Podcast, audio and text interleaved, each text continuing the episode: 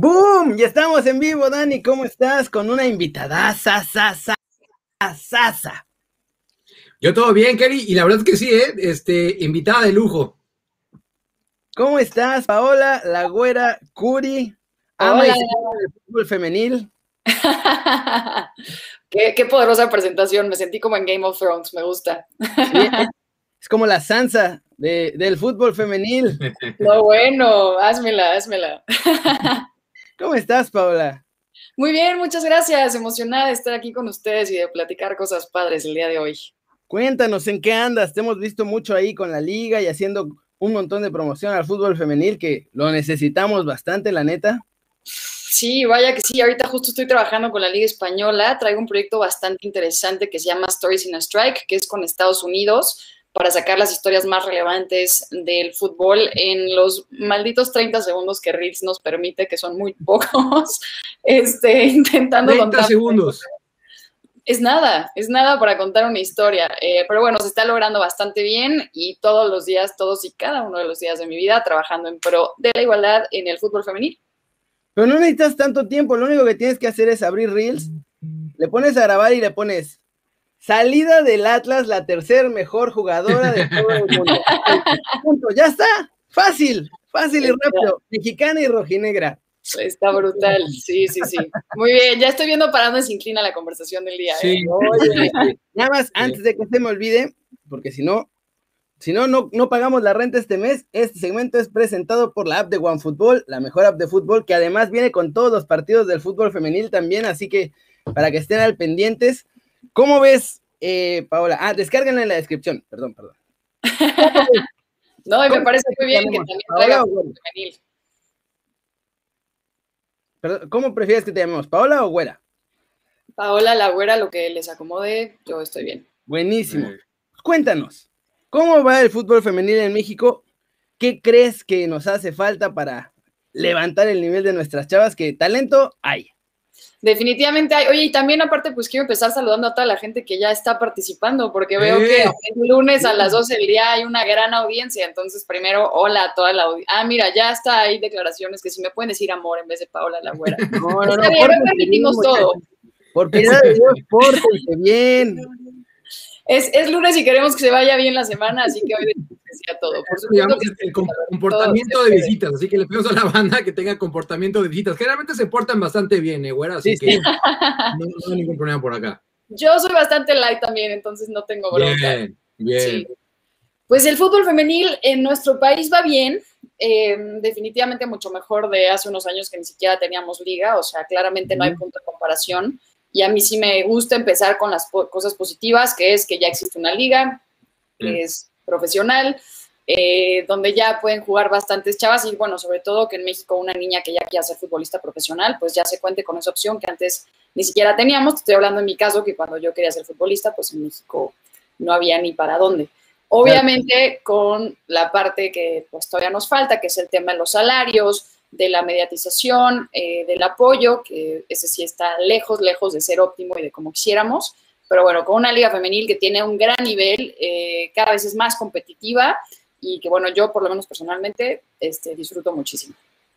Oye, buena, ¿y, cómo va creciendo todo? Porque eh, sí, eh, cada vez, bueno, esa es la perspectiva que tenemos nosotros, de, que sí, cada vez eh, las jugadoras tienen más reconocimiento y están en más portadas, este, se les da también los medios, poco a poco, pero quiero saber tú cómo ves ese crecimiento, si, si nos estamos quedando cortos, si crees que va bien, si lo esperabas un poquito mejor.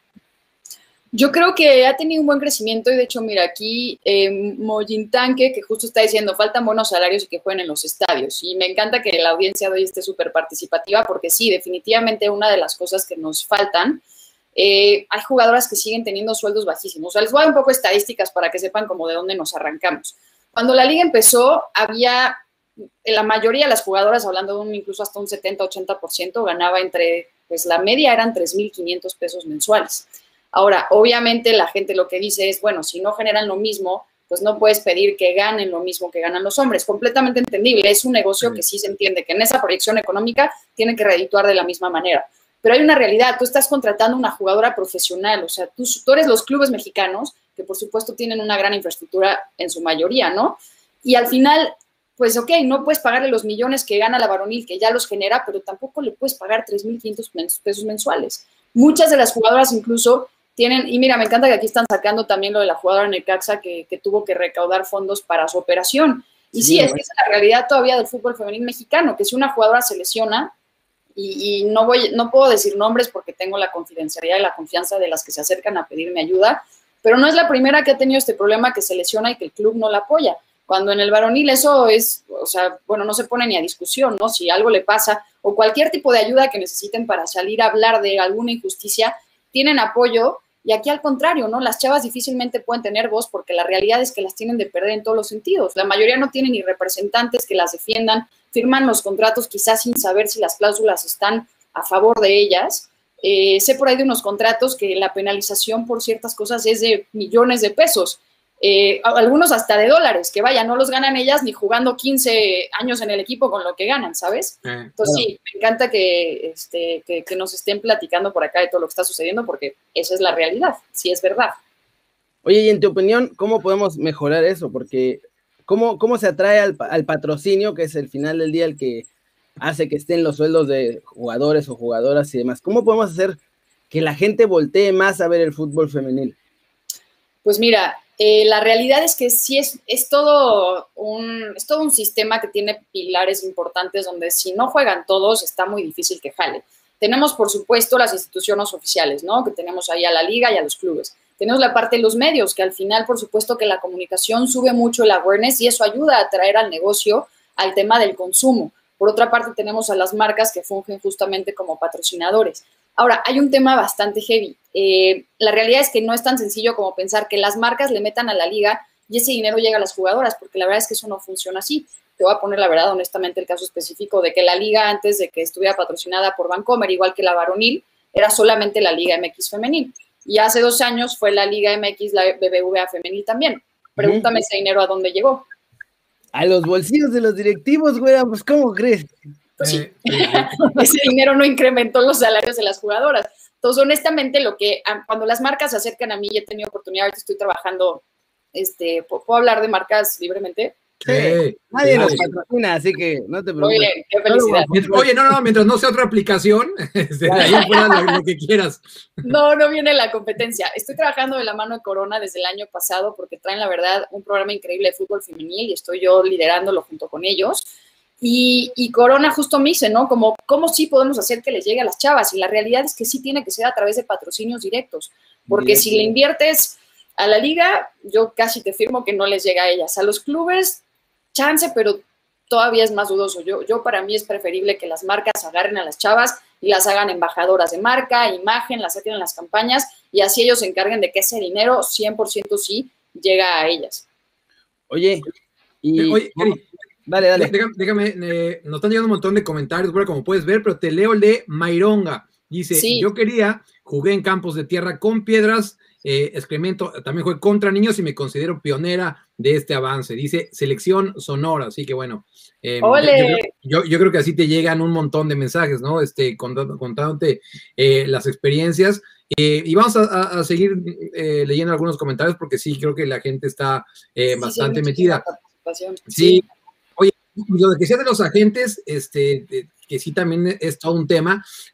yo, sé de dos en específico que, que, sí se manejan diferentes, ¿no? Porque el sueldo no es el mismo, ¿no? Que, que, que ganan este, los hombres que las mujeres, y a ellas no les cobran, donde sí es cuando sacan un poquito es cuando les consiguen un patrocinio, ¿no? Ahí ya se van a un porcentaje que se hayan puesto de acuerdo, pero, pero en general no se pone y realmente pues digo, este, no sé de cuántos casos haya, yo conozco solamente de dos, pero, pero pues ojalá y que, que, cada vez más futbolistas también puedan tener este, agentes, porque ese es también todo un tema.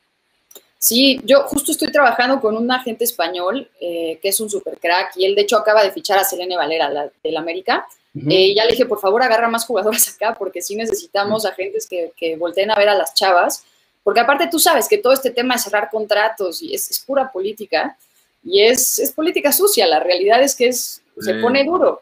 Entonces sí necesitas a un tiburón que le sepa y sobre todo pues, para, para, defender los derechos de, de, las chavas, que muchas de ellas eh, pues pasaron de estar jugando en, no sé, eh, de donde vengan, ¿no? A, a, pertenecer a una liga, a un club, que en su mayoría pues de repente se convierte bastante abusivo. También hay un tema importante porque de repente ya ellas son figuras públicas que representan muchísimo y son ejemplos para todos aquellos que las vemos. Necesitan apoyo, por supuesto, que en la parte física, técnica, deportiva, pero también mucho en la psicológica.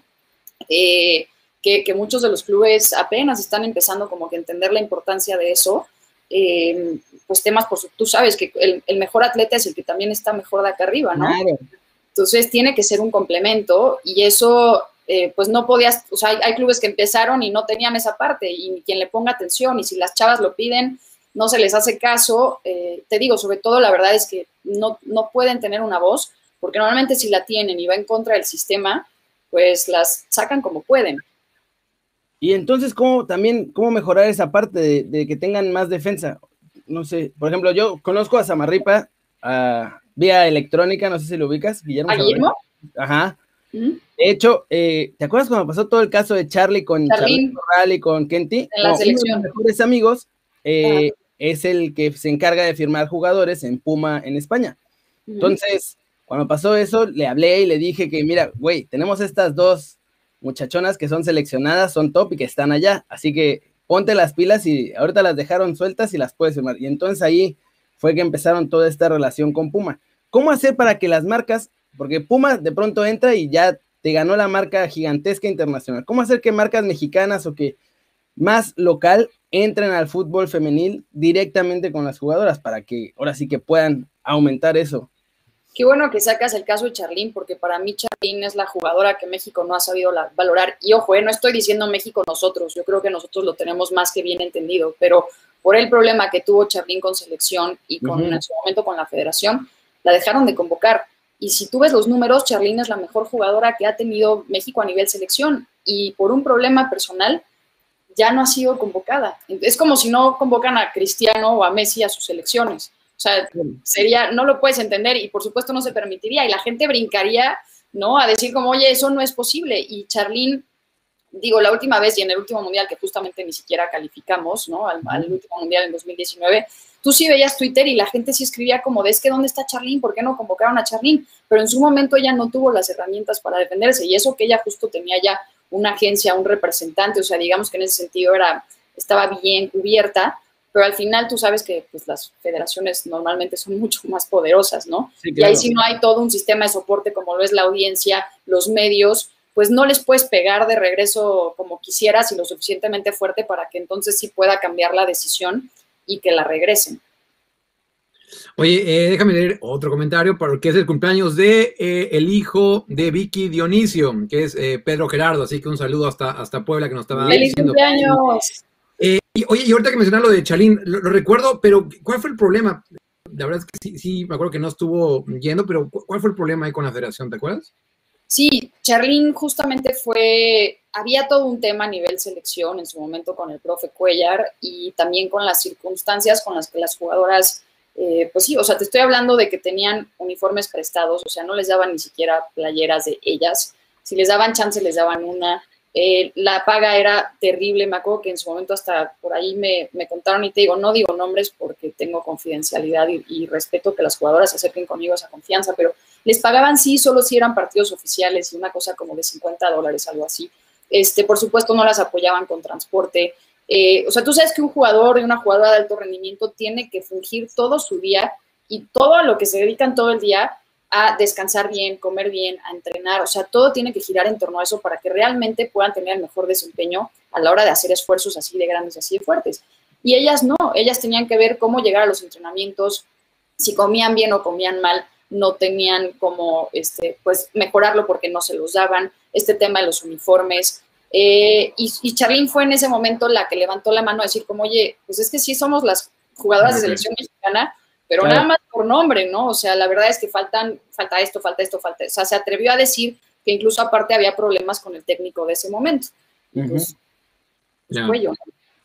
Cuello directo. Ya para ir cerrando, ahora hay una nueva etapa en la selección, ya que estamos sobre este tema. ¿Cómo ves esta nueva etapa? Arrancamos ya hasta con giras europeas, cosa que nunca habíamos visto. Entonces, ¿cómo ves el panorama ah, de aquí en adelante de la selección mexicana femenil?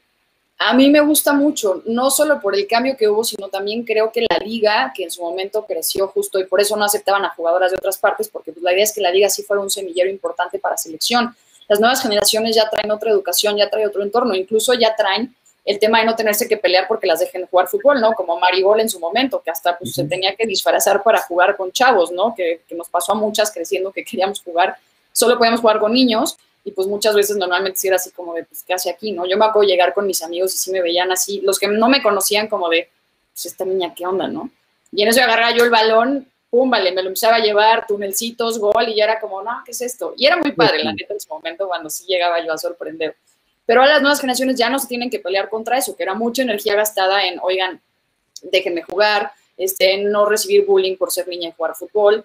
Entonces, ahorita, aunque seguimos peleando contra varias cosas, pero estas niñas ya pueden tener mucha más ventaja competitiva a nivel deportivo y a nivel incluso igualdad. Entonces, yo creo que eso ayuda mucho. Y lo ves tú si pones un panorama global contra los equipos que están mayormente desarrollados, son Estados Unidos, Alemania, Francia, ¿no? O sea, como los fuertes, pues que llevan ya años haciéndolo bien y se ven las competencias mundiales, obviamente. Y ya la última. ¿Sí? Siendo que la liga de aquí no está tan bien, pero que sí ha sido un buen semillero por esas medidas que dices de no traer jugadoras de otros lados. No sería conveniente que nuestras chavas busquen como lo antes posible el salto a Europa, a esas ligas que, de las que hablas. Sí, o sea, la verdad yo creo que sí es, es, una super promesa jugar allá. De hecho, no sé si saben, pero Kenty, Kenty Robles, quien juega, juega la primera mexicana que está en el Real Madrid femenil. El Real Madrid femenil aparte tiene apenas un año, o sea, no es un equipo que no, el único que falta de la Liga Española, que luego hablamos de ese tema. Pero bueno, Kenty ayer metió gol y fue la primera mexicana en meter gol en el Real Madrid. Golazo, eh, golazo. No solo eso, es la primera mexicana en jugar en Barcelona, Atlético, Real Madrid y meter gol en los tres. Es una crack, o sea, yo, y a mí estas noticias me dan muchísima emoción y es para que ahorita el mundo estuviera, ayer que lo metió, ¿no? México de cabeza, celebrando algo como lo de Kenty, que aparte sí, aquí Aldo Aldo Hates eh, nos dice que fue un golazo, sí, o sea, ¿no? Le pega y de esta o sea, la portera brinca con todas sus fuerzas, pero el balón baja perfecto. Eh, y son de esos pues éxitos que están teniendo justamente las jugadoras mexicanas en Europa, como lo son Charlene, como lo son Kenty, que pues aparte de ellas, bueno, sobre todo Charlene, pues en su momento se tuvieron que ir porque pues aquí no había una liga y no podían jugar. Yo me acuerdo que Charlene me contaba que venía acá y le hablaba a las universidades para decirles como, oye, puedo ir a entrenar a tu, a tu cancha porque no tenían dónde entrenar. O sea, cosas, ¿no? Que te vuela la cabeza pensar que una jugadora, te digo, y te pongo el ejemplo de Cristiano y Messi, imagínate ellos llegando así a su país de, oye, no tengo dónde entrenar, me echas la mano. Y aparte muchos se lo negaban. Eh, pero bueno, la realidad es que sí está despegando y, y va muy bien. Y yo reconozco, por sobre todas las cosas, a las jugadoras que bajo todas las circunstancias se han quedado en la liga, le están dando a México un gran nivel de fútbol, están yendo a representarnos y para mí ellas son la parte más valiosa de todo esto que estamos platicando. ¿Algo más que quieras agregar, Dani? No, pues mira, la verdad es que qué buena información y la verdad te agradecemos un montón. Eh, decirnos un, par de jugadoras que no sean tan conocidas, eh, que digas, oye, póngales atención eh, en la liga allá en México. Pues mira, yo te diría que una de las que sí quiero mencionar, quizá ya es de las, o bueno, más, para mí es un talento que va despegando, que es Nicole ¿Quién dijiste? Alison. Eh, para mí, yo con Nicole, aparte, tuve la oportunidad de estar eh, en la campaña Nike del Mundial, eh, previa al Mundial. Es, es de estas, o sea, porque aparte son chiquititas, como que a mí luego se me olvida que yo estoy un poco más grande que ellas. Y, aparte, ¿sabes qué? Son, son chavitas que ya traen otro chip, o sea, platicas con ellas y tienen una mentalidad increíble, son lindas, eh, generalmente tienen sueños enormes que están persiguiendo por la, por la vía correcta, o sea, no se les vuela la cabeza en ningún momento, ¿no? Como que siempre están centradas, concentradas. Eh, yo a Nicole le tengo muchísimo cariño, eh, me encanta. En su equipo también juega Vela, es como le decimos. Eh, bueno, estaba, Nicole ya está en Rayadas, Vela está en Chivas. Y yo a Vela la vi en un torneo de Gatorade que nos fuimos a Madrid, que ellas ganaron, es un torneo muy padre que se llama 5 contra 5, y ellas ganaron aquí en México y nos fueron a representar allá, ya a nivel internacional. Y de ahí brincó y ahorita pues ya está en un equipo de la Liga MX femenil. Entonces sí es como también ver, ¿no? Y ella, yo platicaba con ella y me decía, mi sueño es jugar en la liga, yo quiero ser futbolista. Y pues haberla visto como a este nivel amateur y de repente dar el brinco a, ¿no? A profesional también es, es una súper locura. Y, yo siento, alguien que yo quiero mucho y siento que no ha sido como lo suficientemente valorada, es Ana Gaby Lozada del América, lleva desde el 2000, desde que arrancó el equipo del AME, es una de las defensas, es lateral, eh, juega ella ahí, pero de repente aquí en México como que el foco se lo han dado, no por el talento, como que se fijan más que si este, traen los shorts cortitos, que si está, ¿no? O sea, como en otras cosas y de repente no voltean a ver el talento. Y para mí Ana Gaby es una jugadora sasa. Eh, y bueno, la verdad es que mi lista es bastante grande, pero bueno, de las tres me preguntan, va por ahí. Ah, está buenísimo. Muchas gracias, güera. Muchas gracias por regalarnos este ratito para hablar del fútbol femenil. Ojalá te tengamos aquí más seguido y ojalá que la siguiente vez ya estemos hablando de que México está realmente haciendo cosas mucho más importantes, ¿no? Con nuestras chavas. Por acá nos decían, Kerin, ahorita no vi quién, pero que pues, tenía la sensación de que eh, antes de que la varonil haga algo realmente importante en un mundial, lo van a hacer eh, las mujeres. Así que eh, ojalá, ojalá que sí. Bueno, ojalá que los dos, pero bueno, que los dos les vaya bien. Bueno, viste que justo la, la, sub llegó con Nicole justamente a, la final del mundial hace como que fue como tres años que fueron en Uruguay. España. Sí, sí, sí.